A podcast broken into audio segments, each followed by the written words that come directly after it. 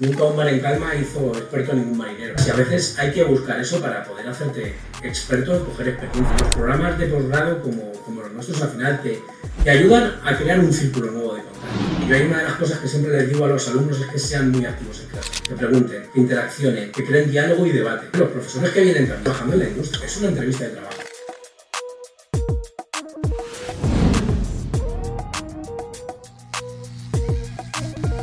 José Carlos Díaz, bienvenido a las Sports Talks de Impulsing. Hoy vamos a hablar de deporte. Eh, inauguramos nuestro podcast presencial en formato vídeo contigo. ¿Qué tal estás? Hola Alex, pues un placer, muchísimas gracias por invitarme y encantado de participar en esta actividad y ser eh, un poco la primera persona que, que inicie esta andadura ¿no? en el podcast, en el video podcast. Estoy, nervioso, ¿eh? Hoy es el primer día. Es normal, yo creo que todo, todo deportista, ante la primera actividad que tiene, siempre está. Que va, tenemos, tenemos un equipazo, así que nada, vamos a ya producir todo esto en formato vídeo, sobre todo para ir llegando a más gente, que más gente nos conozca. Recordamos que aunque lo hagamos en vídeo, va a salir todo esto también en las mismas plataformas de audio que el podcast está hasta ahora.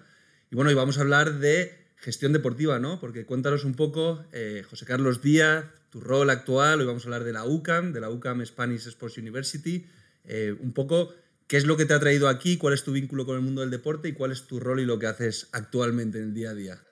Bueno, pues tiro con un poco de resumen muy rápido, pero el vínculo viene de casa. Eh, mi padre fue licenciado en Ciencia del Deporte también, entonces Educación Física, entre las primeras promociones de, de INEF.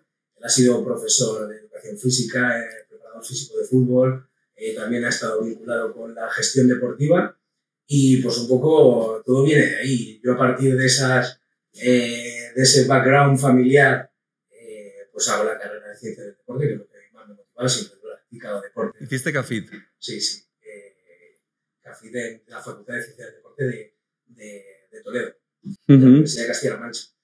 Y un poco motivado pues, por eso, porque yo siempre he practicado deporte, siempre me ha gustado mucho el entrenamiento, siempre me ha gustado mucho la y gestión de eventos. Desde pequeño siempre he tenido esa, esa chispita que me, que me revoloteaba por el estómago porque ya con ocho años hasta organicé y, creé un equipo de fútbol entre, entre los amigos del cole, eh, consiguiendo camiseta, eh, apuntándonos a los torneos que había por el pueblo y pues, eh, viene un poco de ahí. ¿no?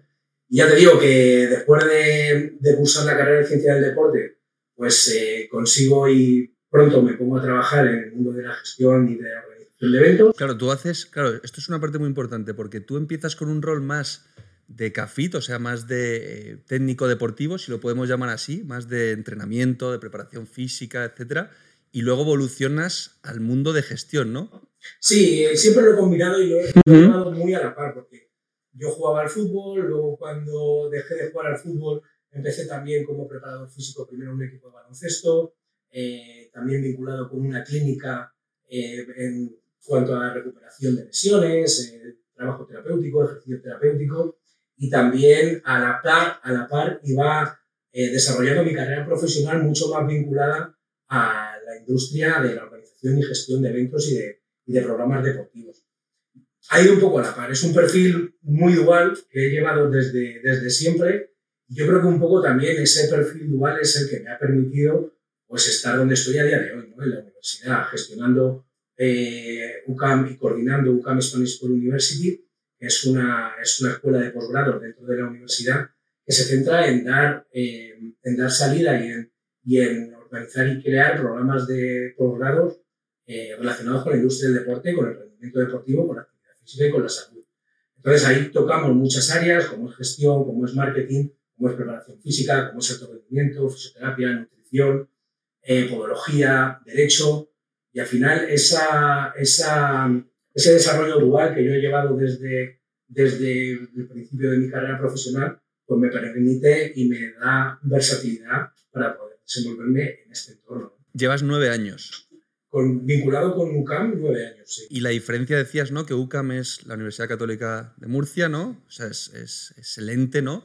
Y el UCAM Spanish Sports University es la escuela de posgrado dentro de UCAM donde tú llevas dos programas como son el MBA en Sports Management y el máster en eh, preparación física, ¿no? Eso es. Eh, dentro de la universidad pues tiene toda su oferta académica de grados, de posgrados, de másters, etcétera, eh, formación profesional también. Y bueno, nosotros lo que hemos hecho, lo que ha hecho la universidad es que toda la formación que está relacionada con deporte y es de posgrado, la hemos, se, coordina desde lo que es la estructura de UCAM Spanish University. Es la escuela de negocio la escuela de posgrado de la universidad que engloba a deporte. Y yo a nivel personal, pues soy coordinador de esta estructura, UCAM Spanish University, a nivel eh, institucional, y luego también a nivel académico soy coordinador académico de esos dos programas, el MBA en Sport Management, la versión castellana y la versión en inglés que se desarrollan en Madrid, y el máster en preparación física y realización deportiva en fútbol que también se desarrolla en la sede de Madrid. Esto es importante eh, que la gente también lo conozca porque, la universidad, eh, la UCAM, está ubicada en Murcia, en Madrid tenemos una pequeña sede donde desarrollamos este tipo de programas, obviamente focalizado a que el acceso esté mucho más centralizado para, para público y para personas pues, a nivel nacional, incluso internacional. Te quería hacer dos preguntas porque eh, hoy en día con todo este término ¿no? de profesionalización en la industria del deporte, que a mí me gusta mucho profesionalizar, pero es un término muy amplio, Em, claro, hay muchísima competencia, cada vez se están generando más escuelas de posgrado, más centros que imparten programas en gestión deportiva, que también hablaremos del concepto de gestión deportiva, que es, a todo el mundo le encanta, gestión deportiva es post-management, pero nadie sabe exactamente qué es eso ¿no? y para qué te sirve. Pero, ¿cuál es la propuesta, cuál es la propuesta de valor de UCAM? Es decir, de UCAM Spanish Sports University. ¿Cómo os diferenciáis? ¿Cómo aportáis valor? Porque por tus manos han pasado ya cientos de alumnos, me imagino, en nueve años.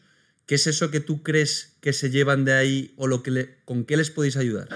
Mira, nosotros uno de los puntos fuertes en este sentido, yo creo que nosotros somos promotores tanto institucionales como académicos de todos nuestros programas.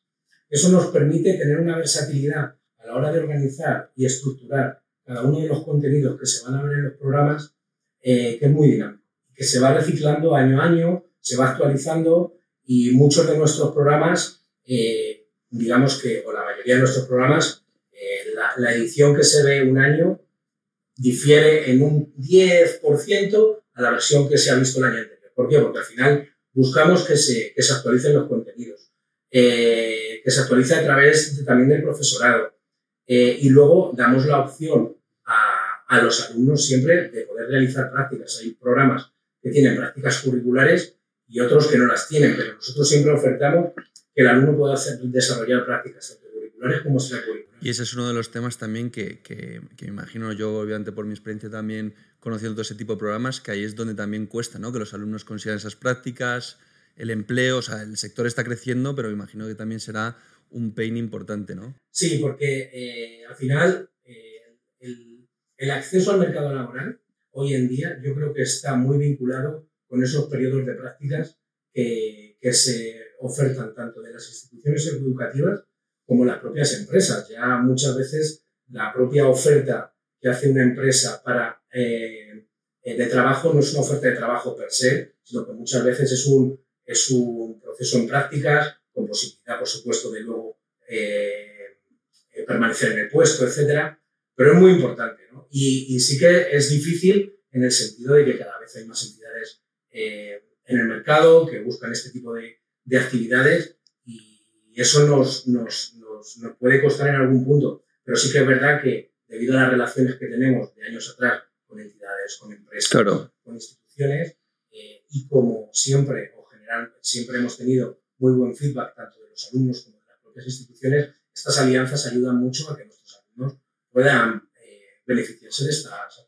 Y alguien que estudia con vosotros, aparte de todo el abanico que le ofrece UCAM, que obviamente tiene un nombre muy potente en el mundo del deporte, em, ¿cómo se puede diferenciar? ¿Qué le dirías tú a título personal a alguien que está realizando, por ejemplo, este curso, un programa en gestión deportiva, por ejemplo, en preparación física, que tú me imagino conocerás muy de cerca ya a todos los alumnos de este curso, ¿qué pueden hacer? ¿no? Porque muchas veces nos escucha muchísima gente eh, que ya no es que sean perfiles muy juniors, sino que son a lo mejor perfiles senior de otro sector, que eso es la profesionalización.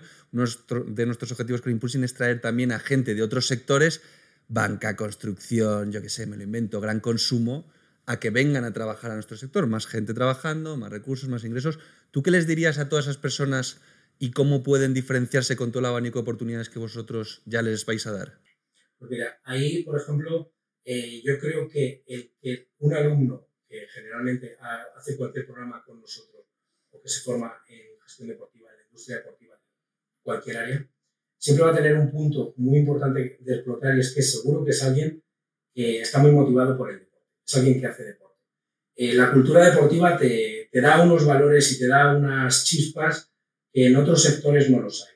Entonces eso hay que explotarlo, hay que explotarlo sobre todo en las relaciones sociales que pueda haber eh, de cara a futuro en la empresa, eh, hay que explotarlo en el entorno que ellos van a generar y en el que van a estar. Y eso es un punto muy diferencial que yo creo que hoy en día cualquier persona consigue o tiene cualquier persona, la, educación hoy en día hace que tú acabes un grado, que luego vayas a por un máster, eh, que tengas incluso varias eh, formaciones de posgrado, pero el punto diferencial está en esas habilidades sociales. Entonces ahí, eh, eso es una de las cosas que nosotros desde la universidad trabajamos mucho con los, con los alumnos, que, sean potentes a nivel personal para poder entrar en el sector. Oye, y vamos a hablar ahora un poco del término de gestión deportiva. Me parece muy interesante, lo comentábamos fuera de cámaras. Gestión deportiva, ¿no? Yo si hubiese vuelto atrás, yo hice un máster en gestión deportiva hace 10 años, va a hacer. Si volviese atrás, no lo haría en gestión deportiva, yo personalmente. Lo haría, te voy a explicar por qué lo haría y por qué no lo haría. Desde hace 10 años, ¿eh? que ha cambiado mucho el sector. Lo haría porque creo que el network que me ha dado y los conocimientos 360 creo que son súper importantes, no lo haría porque luego yo personalmente he ido más a la parte de marketing, desde un punto de vista más marketing estratégico, de producto, etc. Pero yo personalmente. Solo que gestión deportiva, el tema es que mucha gente, que, lo hablábamos también, ¿no? De que, pues, por ejemplo, tú cuando saliste, eh, cuando hiciste la carrera, luego te profesionalizaste más en gestión, ¿no? Pero claro, mucha gente no entiende el concepto de gestión deportiva y muchas veces hay que, digamos, enseñar y educar, sobre todo a las nuevas generaciones, ¿no? Que el deporte está por un lado la parte corporate y por otro lado la parte salud, performance, ¿no? ¿Tú, ¿Tú, qué le dirías a toda esa gente que dices gestión deportiva, sports management, simplemente porque todavía no, no saben cómo va esto? Mira, ahí hay una, hay una cosa, como lo has dicho, ahí ha cambiado mucho el panorama en los últimos años. Yo creo que hace, yo creo que el, el, inicio de todo esto se puede remontar como 20 años atrás, eh, cuando empiezan a, a, surgir los primeros másters en gestión deportiva, porque era la manera de especializarte. Entonces, claro. ¿vale? Hoy en día hay muchísimas más ramas, muchísimas más eh, áreas que están vinculadas al deporte, eh, como es el marketing, como la organización de eventos, como es el, el, el, patrocinio, etc. Entonces, eh, bueno, pues, hablando de, de, sí, sí, sí, de, la rama de business. y eso hace que hoy en día, si te quieres especializar, tienes que ir a una de esas áreas. Pero sí que es verdad que si eh, nosotros, por la tradición que tenemos y por el, perfil de alumnos que, ha llegado, siempre que el alumno es un poquito más junior, y digo junior que acaba el grado, no tiene esa experiencia profesional eh, y quiere complementar su formación de grado con un máster, eh, y no tiene muy claro, porque sí que es verdad que hay mucha gente que dice, yo me quiero especializar en esto, pero luego cuando abres el abanico dices, hay muchas más cosas. No tiene muy claro qué área hacer, hacer un máster en gestión deportiva te ayuda a ver el, sí. completo. Eso, mira, eso te lo compro 100% porque a mí fue como, siempre lo marco como, como el punto un poco que me hizo despertar. Sí, eso es. Eh, ahí ves un poco, oye, eh, en, este, en esta rama que yo creía que era el fin de, de, eso es verdad. que iba a llegar a formarme, resulta que tengo un nuevo inicio. ¿no? Y eso es interesante porque despierta más interés. ¿no? Eh, en cambio, el alumno senior, ese alumno que ya ha trabajado dos, tres años, que ya sabe un poco cómo es la estructura profesional, sí que puede tener unas inquietudes muchísimo más específicas. ¿no? Entonces ese alumno sí que seguramente busque algo más, eh, eh, eh, más concreto ¿no? en, cuanto a formación. luego, por otro lado, también podemos tener ese alumno senior que su intención es coordinar equipos grandes de trabajo. Cuando tienes que coordinar equipos grandes de trabajo, ya sea en el ámbito business o ya sea en el ámbito de performance, eh, tienes que conocer muy bien cómo se trabaja y cuáles son las herramientas que desde cada área se, puede, se pueden ver. ¿no? Por ejemplo, en el área de, de, gestión, pues cómo es el marketing, cómo eh, se establecen patrocinios, cómo se, se organizan eventos deportivos, etc. Si tú quieres coordinar un grupo que se encargue a todo eso, deberías conocer eso. Y en el área de performance igual, al final, cuando tú vas a estar vinculado con un club, con una entidad deportiva, y vas a tener que, que estar en relación con médicos, con fisioterapeutas, con nutricionistas, etc., ese, ese perfil, esa, esa persona que conozca bien cómo son eh, cada una de las áreas, eh, puede ser muy enriquecedor, son perfiles muy potentes. Claro. Evidentemente, hay que, yo creo que el alumno o la persona que esté interesada en esto tiene que hacer un buen análisis de su, de su realidad de hoy en día, es decir, quién soy, qué me gusta, qué quiero hacer, y por supuesto esa visión a medio largo plazo, 3, 5 años, que yo creo que todo el mundo debe hacer, oye, yo en 3, 5 años, ¿dónde quiero estar? Y a partir de ahí marcarme eh, en el momento real dónde estoy y a dónde quiero ir. Y, no es fácil, ¿eh? No, no, no es fácil. Y no es fácil. Hay que hacer un buen, hay que hacer un buen eh, examen interno, ¿eh? un buen diálogo delante del... ¿Qué es lo que quiero? Claro. Pero yo creo que eso, fíjate, las generaciones nuevas, yo por lo que he visto, eh, no se lo preguntan. O sea, no son capaces de... Es como si nosotros, por ejemplo, yo cuando fundé Impulsing hace pues ya tres años, llevamos dos años y medio en el mercado, yo no pensé que el primer año íbamos a ser la mejor plataforma, y no lo somos, pero ni de lejos. Pero si solo estamos todavía en España, el objetivo es ir este año fuera. O sea, yo pensé en lo que podemos hacer y en lo que nos va a llevar de tiempo, pero hoy en día la gente, eh, no, no, quiero generalizar, no que hay de todo, pero es muy cortoplacista y cuando se hace un programa en gestión deportiva de Sports Management, te crees que vas a salir siendo director deportivo del Real Madrid cuando a lo mejor un máster en Sports Management te va a permitir trabajar en patrocinios en un club y tú, como todavía estás ahí perdido, te crees que eso es dirección deportiva y digo, para eso hazte un máster en dirección de fútbol, no te hagas un máster en gestión deportiva, ¿no? Yo creo que ahí ese concepto todavía está guay que lo estemos hablando para que quien nos esté escuchando entienda ¿no? y separe esas dos patas, gestión, performance, salud, que es que no tiene nada, no tiene nada que ver. Nada, nada, absolutamente nada, pero, pero a la vez, eh, cuando tú te pones o cuando hay que gestionar grupos, cuando hay que trabajar en un entorno donde hay muchos profesionales de diferentes sectores, hay una cosa que yo creo que es común y es la capacidad de, de eh, coordinar o de ser interlocutor entre varias áreas. Mm. Eh, el idioma es muy importante y no me refiero al inglés, al francés o al español. Eh, tú tienes que saber, cuando estás en una institución deportiva, qué idioma hablan los médicos, qué idioma hablan los fisioterapeutas, en el sentido de qué palabras usan, cómo se expresan, cómo, cómo, cómo, cómo interactúan entre ellos, para luego tú eso ponerlo también en común con el servicio de preparadores físicos, con el área de, análisis de datos, es decir, establecer lenguajes comunes. ¿no? Eso al final a la hora de interactuar en grupos grandes de trabajo es lo más importante. Y en el sector eh, de la industria deporte igual. Eh, hay que tener muy claro cuál es el idioma que se habla y, interactuar con ello. Eh, la gente de hoy en día, puedo estar de acuerdo y estamos generalizando, pero sí que es verdad que nosotros la percepción que tenemos del alumno que llega a hacer los programas es que ya tiene algo claro. No todo, pero algo claro sí tiene. Entonces ahí es donde luego entra también un poco esa tutorización que los coordinadores académicos eh, de cada programa, incluso de, de Spanish School University, eh, y los servicios que tiene la universidad de orientación laboral, etcétera, entran en, juego. Nosotros nos apoyamos mucho en todo el entorno eh, administrativo y los servicios que tiene la universidad para que a brindarle al alumno esas ayudas para poder salir adelante en las inquietudes que ellos tengan. Y todo esto que estamos hablando también hablamos de networking, ¿no? Esa famosa palabra networking, que al fin y al cabo no nos damos cuenta. Eh, a mí me gusta siempre decir que no te contrata, yo qué sé, el Atlético de Madrid, no te contrata la Federación Española de Baloncesto, te contrata la persona que trabaja en la Federación Española de Baloncesto. ¿Cómo potenciáis vosotros, tú especialmente también que tienes mucho trato con, alumnos y que diriges esos dos programas, eh, ¿Cómo, digamos, les, les hacéis ser conscientes a los alumnos y antiguos alumnos de la importancia del networking en las relaciones sociales? ¿no? Esto que has destacado tú mucho, que es, oye, el approach que tú tienes con la gente con la que trabajas o vas a trabajar. Sí, ahí, mira, es, es vital. Yo creo que además, eh, por ejemplo, un ejemplo muy claro, pero cuando tú tienes un grupo de amigos, solo estás con tu grupo de amigos, vas a querer mucho a tu grupo de amigos, pero al final vas a jugar al badminton, que es lo que le gusta a Luis, a las cartas, que es lo que le gusta a No sales de ahí. Y no sales de ahí. En cambio, si vas a otra actividad, eh, mm, te, ha gustado alguna vez el ajedrez, te apuntas a unas clases de ajedrez, aquí vas a conocer a, a María y a partir de ahí vas a establecer un nuevo círculo. Pues eso, eh, ese ejemplo al final eh, hay que llevárselo al entorno profesional. los programas de posgrado como, como los nuestros al final te, te ayudan a crear un círculo nuevo de contactos.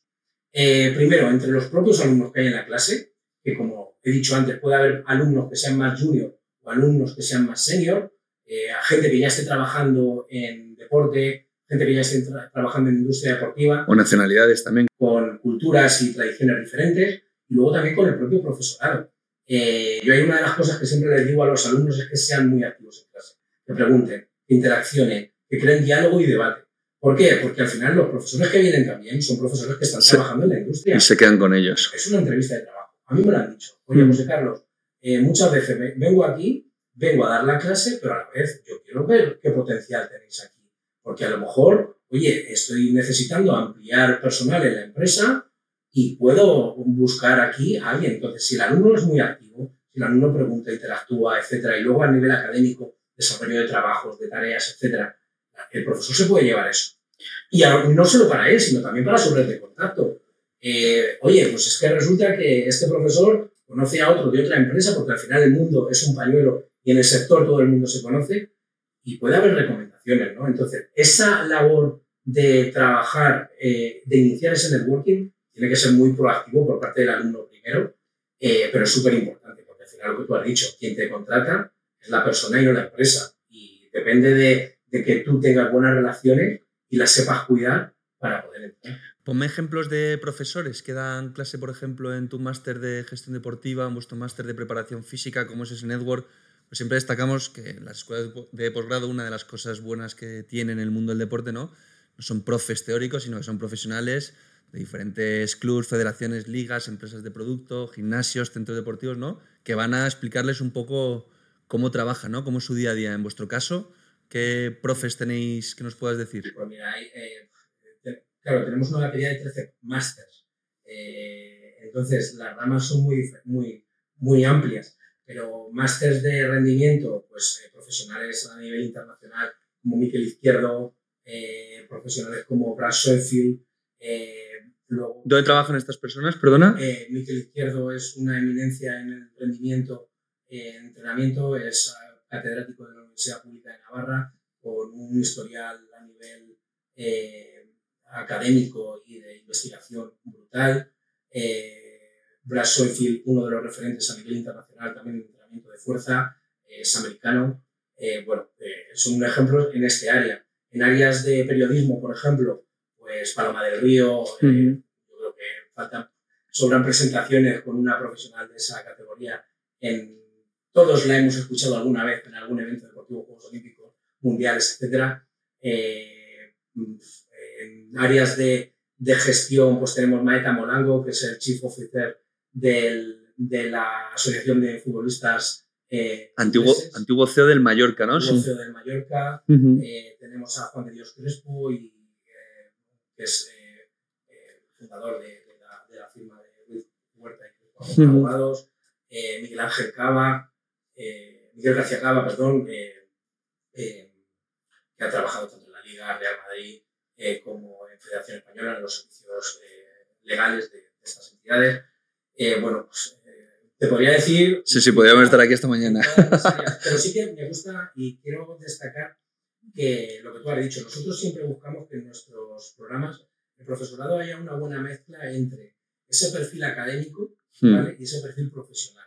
Creemos que es importante que el alumno tenga una base académica, porque al final las bases hay que plantarlas siempre y que luego esa base académica esté muy bien reforzada por toda esa formación profesional que aportan esa, esa, esas personas, esos profesionales que vienen de la propia industria y que le van a contar, oye, está muy bien todo esto que hay en la, teoría a nivel académico, pero luego esto, el día a día, en la empresa o en el club deportivo o en el club de fútbol, en el club de baloncesto o en el centro de entrenamiento, se hace así, porque difiere mucho. Entonces nosotros siempre queremos que haya eso. Eh, tenemos eh, investigadores y, profesores universitarios con una trayectoria académica impresionante. Pero claro, eso luego hay que complementarlo, como te digo, con esa parte más, más práctica del día a día. Es decir, por así decirlo, evidencia científica, esto lo decimos mucho en sobre todo los másters y los programas de rendimiento, evidencia científica pero llevada al barro. Eh, ¿Cómo es el día a día? Y la transición al mercado laboral de todos estos alumnos, eh, me imagino que es una de las cosas, ¿no? Porque al fin y al cabo, a mí me gusta mucho siempre la palabra, me encanta la palabra objetivo, no sueño, objetivo, ¿no? Que es real. Sueños, pues oye, la gente tiene sueños, pero no, los objetivos es, oye, con un deadline quiero cumplirlo y lo, y lo tengo que hacer. Eh, el objetivo de un alumno que estudia con vosotros, imagino que difiere, que evoluciona ese objetivo, ¿no? Y para algunos es conseguir un empleo, para otros es incrementar conocimiento, para otros es networking, ¿no? Porque un perfil senior a lo mejor lo que quiere es incrementar conocimiento y conocer a más gente. Un perfil junior es, oye, tengo que conseguir un empleo en deporte, ¿no? Para ti, ese tipo de objetivos, eh, ¿cuál es el objetivo eh, de todos los alumnos que has ido tuviendo? ¿Difiere mucho? A ver, en nuestro caso sí, porque como te digo, tenemos muchos programas, son diferentes. Unos son muy académicos, otros son más profesionalizantes. Hay que tener en cuenta que muchos de nuestros programas también luego dan acceso a estudios de doctorado. ¿no? Entonces sí que tenemos ese perfil de alumno que quiere avanzar por esa rama más académica de hacer el máster, posteriormente eh, desarrollar un doctorado, investigación, etc. Entonces ahí los, los tiempos son más académicos, ¿no? Como tradicionalmente hemos hecho. Siempre hemos hecho primaria, luego secundaria, luego bachillerato, luego la universidad. Pues aquí va un poco igual, ¿no? Se, se prolonga un poco más. Eh, y luego están los perfiles que, son más que buscan más ese entorno profesional. Ahí, pues, pues eh, generalmente el objetivo número uno, oye, pues después del máster me gustaría encontrar un empleo. Claro. Claro, ahí tenemos la opción siempre de las prácticas. Las prácticas, como he dicho antes, es, un, es, un, es, una, es una herramienta muy utilizada hoy en día para hacer ese primer paso. Eh, pero el mercado laboral está competitivo hoy en día en cualquier sector. Eh, y cuanto más reducido es el sector, más competitivo todavía. Pero ahí sí que eh, nosotros lo que intentamos es que, que el alumno pueda eh, coger práctica cuanto antes.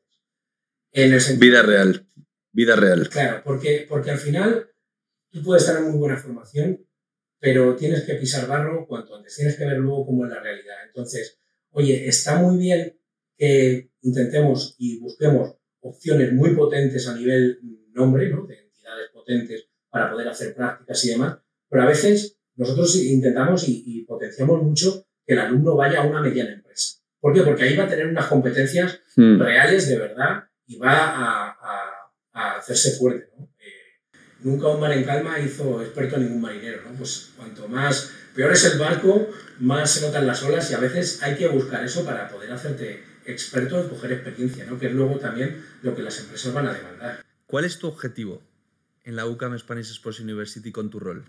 Bueno, a ver, eh, principalmente que todos los alumnos que tengamos eh, puedan conseguir el objetivo de, entrar al mercado laboral, de conseguir más. Es el principal.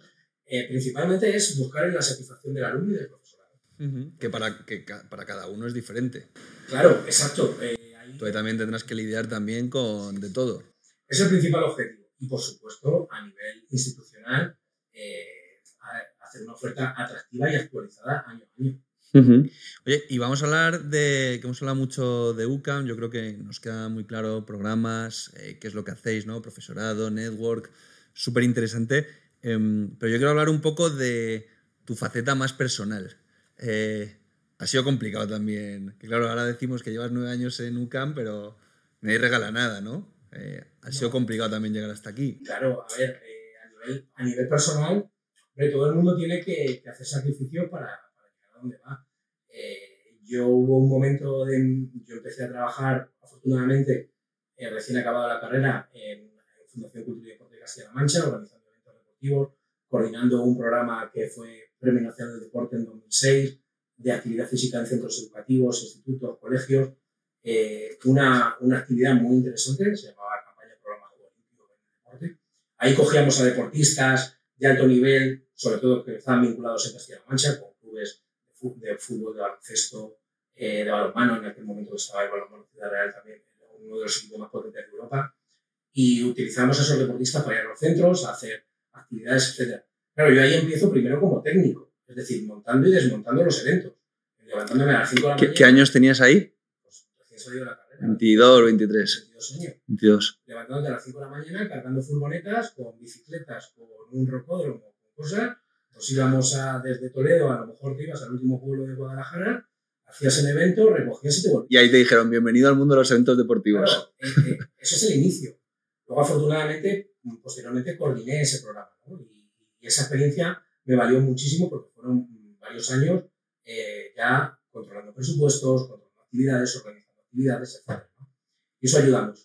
Pero luego acaba esa etapa y pues todos tenemos un pequeño eh, un pequeño eh, naufragio, ¿no? Un pequeña andadura por el desierto. Eh, acaba esa experiencia y estoy un año, bueno, no llega a ser un año, pero me quedo sin empleo y digo, oye, esto hay que tirar para ¿Qué hago, no? Uno solo. Y en ese momento decido hacerme autónomo, empiezo a trabajar a nivel individual, pues como te he dicho, en clínicas, en centros deportivos. Pero como entrenador personal y preparador. Como entrenador personal y preparador en este caso.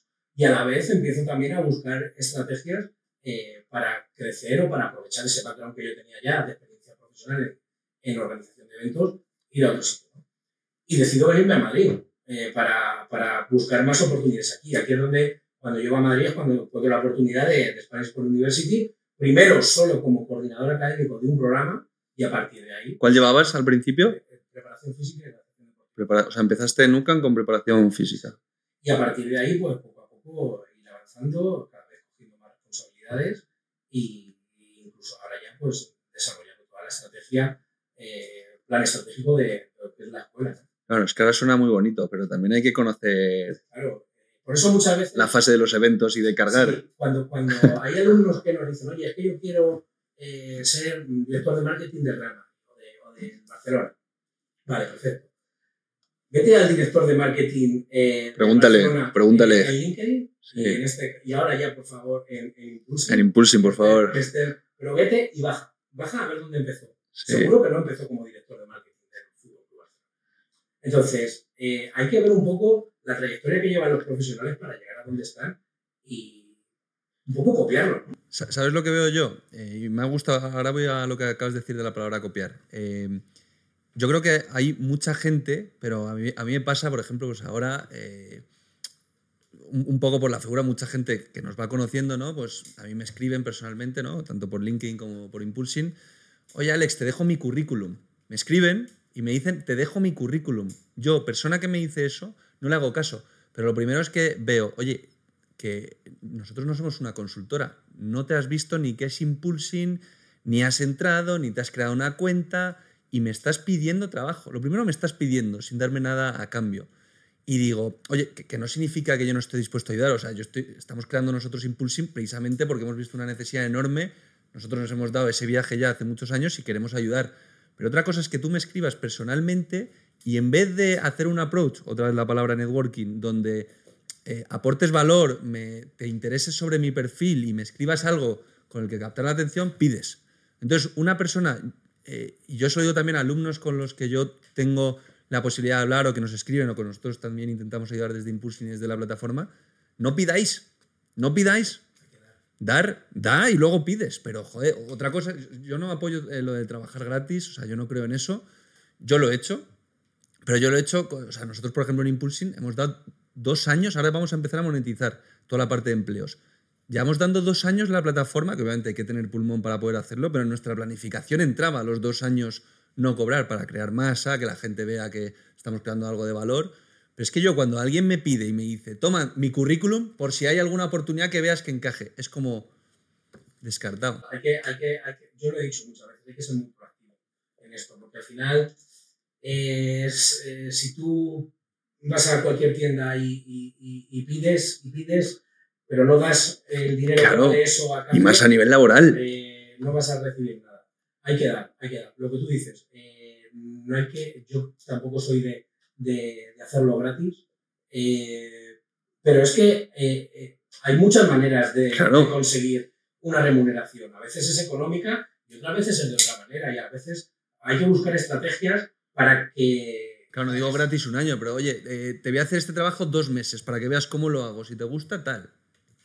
O sea, hay muchos, eso totalmente de acuerdo, hay muchas estrategias. Sí, sí, es que es clave, porque al final cuando tú das, eh, siempre vas a entrar antes por el ojo del que te recibe. Y eso es lo que, y eso es lo que tú dices, que tú te tratas de que a tus alumnos inculcarles esto que acabamos de hablar, por ejemplo. que sean muy proactivos. Siempre lo intentamos. Mira, por ejemplo, una de las cosas que nosotros también, o por lo menos eh, eh, yo como parte de coordinación académica de los programas que llevo, siempre digo que ellos sean muy proactivos a la hora también de buscar prácticas. Sea, nosotros como institución vamos a trabajarlas, pero si el alumno es proactivo a la hora de buscar prácticas, hace el approach con la empresa, eh, se presenta, hace una buena presentación, una buena introducción, la empresa le conoce a él, ya no es una entidad la que lanza una, un paquete, por así decirlo, Claro. con varios currículums a una empresa, sino que es eh, el alumno que se ha presentado allí a mostrar interés, se tiene que preparar evidentemente la, la, la, la- el approach, tienes que conocer dónde vas, cuál es la, la, misión, la visión, los valores que tiene esa entidad.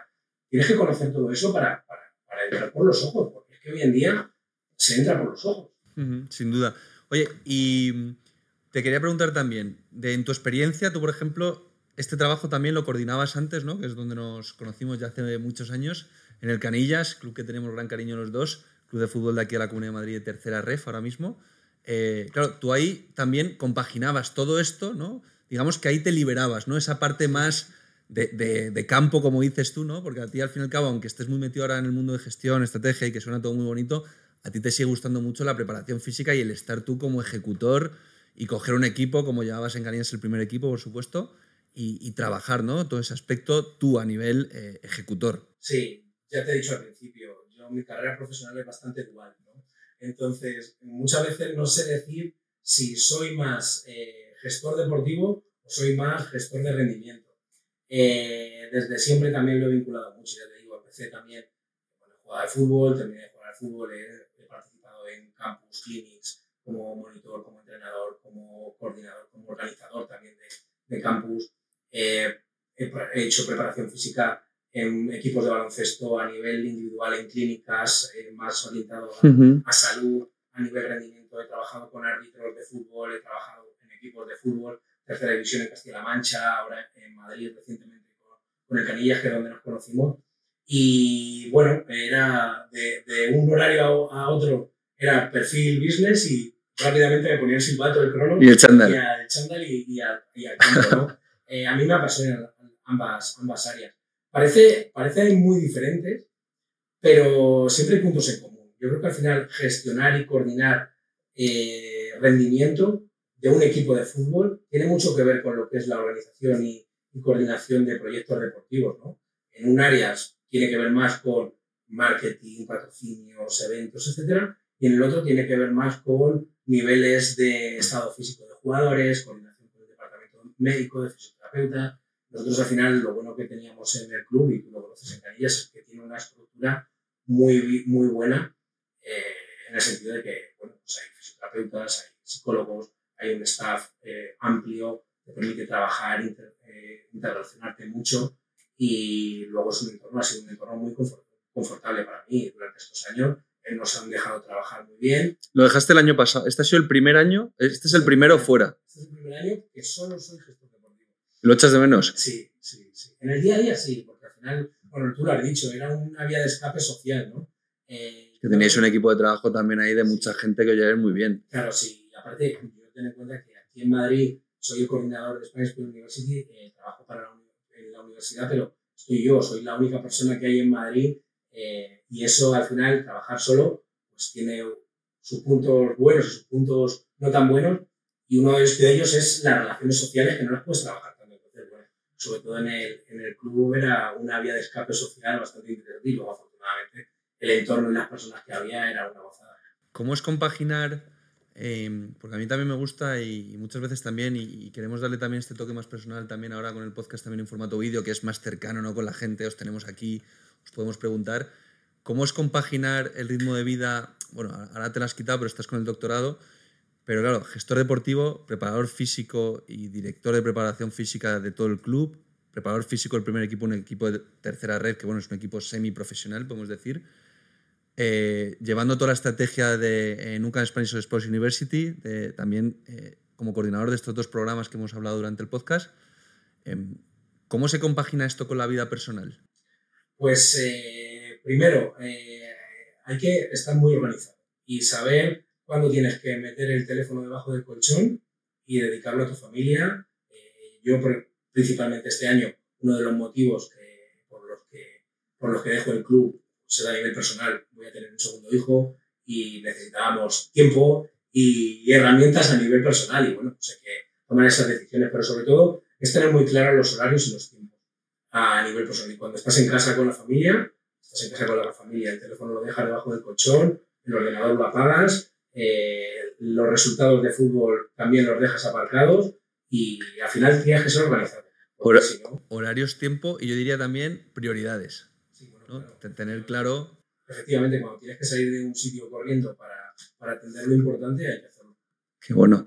Oye, y por cerrar este primer episodio presencial, Em, un consejo para alguien que quiera trabajar Te, voy a decir dos. Un consejo para alguien que quiera trabajar en la industria del deporte, parte corporate, parte de gestor. Un consejo para alguien que quiera trabajar en la industria del deporte, parte más performance, salud. Pues mira, prácticamente, bueno, lo, iba a unificar, porque yo creo que mm, yo soy muy fan de, eh, de, de, las relaciones sociales. ¿vale? Yo creo que al final todo el mundo ya eh, se puede formar. Si tú vas a algún sitio a buscar trabajo, eh, la empresa va a tener no sé cuántos currículums, mejores, iguales o peores que el tuyo, pero va a haber muchos. Entonces yo creo que uno de los consejos es que las personas sean muy activas, que, que, que, cultiven mucho esas relaciones sociales y que aprovechen la red de contactos que tengan y que hayan, y que hayan creado. Eh, yo creo que es, que es vital, pero sobre todo que la cuiden, esa red de contactos. Porque al final es lo que te va a permitir luego estar, eh, que, se acuerden de ti. ¿no? Eso sería una, una, una, parte muy, muy importante. Y evidentemente la formación. Eh, que se formen, que trabajen que cuanto antes se metan al barro, ya sea en una oficina, ya sea en el campo de, la cancha de baloncesto o en el gimnasio o en el campo de fútbol, que se metan cuanto antes, aunque la, la entidad sea pequeña o sea un, un equipo de fútbol de, de, pequeño, amateur, etcétera, pero que se metan, para que vean cuáles son los problemas que hay día a día en su actividad profesional y a partir de ahí con los conocimientos que vayan adquiriendo durante el máster, durante su formación, etcétera, vayan puliendo mucho más su, su perfil. ¿Y alguien que quiera estudiar en UCAM para cerrar? Pues mira, eh, como consejo, que por supuesto, que, que, se ponga en contacto con nosotros, ese, es principal. Nosotros intentamos siempre que la atención al alumno sea muy individualizada. Otro de los puntos fuertes que nosotros tenemos, como lo he comentado antes, todos nuestros programas están complementados con formación también de base en Innovation Es un valor añadido para complementar la formación, pero sobre todo que, que, que revisen muy bien eh, y que hagan ese, esa, esa, ese análisis individual de qué, quiénes son, qué quieren hacer y cómo lo van a hacer. ¿vale? ¿Quién soy, qué quiero y cómo lo voy a conseguir? Y a partir de ahí, por supuesto, que se pongan en contacto con nosotros, porque nosotros vamos a ayudarles a eso. Yo he hablado con mucha gente que está interesada en nuestro programa, muchos han optado por matricularse en nuestro programa y otros, otros no. Pero bueno, eh, esto es una, una red de, de, de gestión que hay que, hay que tener en cuenta. Pero sobre todo que, que, hagan ese trabajo eh, previo suyo. Pues José Carlos Díaz, muchísimas gracias por inaugurar esta serie de episodios ya en formato vídeo, también en audio, el audio para los que nos escuchen en el coche, yendo, volviendo a trabajar o a la universidad o al máster o a donde sea, y en vídeo sobre todo para que nos vean pues un lunes en su Smart TV, ¿no? En YouTube y lo pongan en vez de otro programa de televisión, nos pongan a nosotros. Muchísimas gracias. Muchísimas gracias y que tengan mucho.